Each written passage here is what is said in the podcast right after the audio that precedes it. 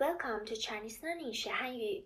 If you're new here, remember to subscribe to this channel to learn Chinese with me. We practiced the first tone of Chinese intonation in the last episode. There are u, tang, bei. Today we'll focus on the second intonation of Chinese sounds. You'll listen to my pronunciation to feel the pronunciation first and try to pronounce the intonation with me. Then practice the Chinese intonation with the specific Mandarin word again. Let's start. The second Chinese intonation sounds like this. Mm. You just use your lower lip and your upper lip, then make them together. Then you can practice this sound successfully.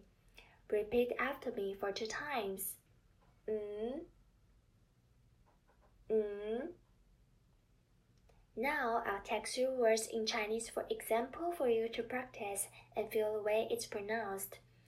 The first Chinese word with the second sound is 蛇.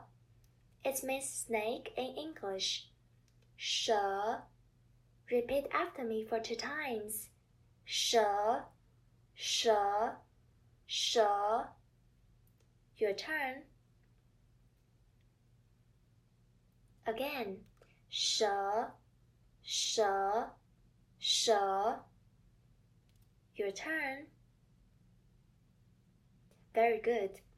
The second Chinese word with the second tone is yang. It means sheep in English. Yang. Repeat after me for two times. Yang, yang, yang. Your turn. Again, yang, yang, yang.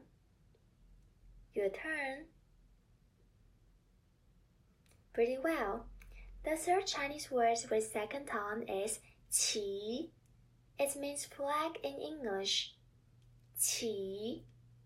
Repeat after me for two times. Qi, qi, qi. Your turn. Again, qi, qi, qi. Your turn. Awesome. Okay, that's all for today. In the next episode, we are going to practice the third tone of Chinese.